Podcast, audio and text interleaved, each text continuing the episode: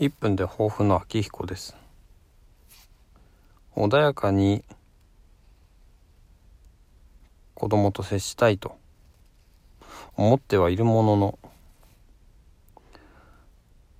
なかなかうまくいかないものですね。と思ってはいたんですが、うん、今日の朝は結構いい感じで声かけができたのかなと思います。それは何でかなと思うんですけど、うーん、まあ、ボイシーフェスとかでいろんな対話とか、あの、なんだろう、上司が部下に変える、かける声かけの仕方とか、あの指示をしないで質問して、自分で気づかせるやり方とかっていう話とかをいろいろ聞いて、それでやってみようと思ったんですよね。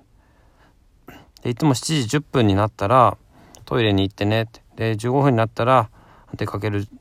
ようにしようねっていう話をしてるんですけども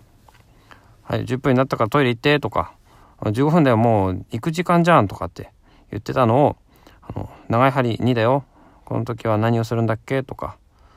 えー、長い針3だから、えー、幼稚園行く時は何を着るんだっけ?」とかそういう話をして、えー、自分で何をするっていうのを思い出させるようにしてみているところです。これを継続していきたいと思ってます。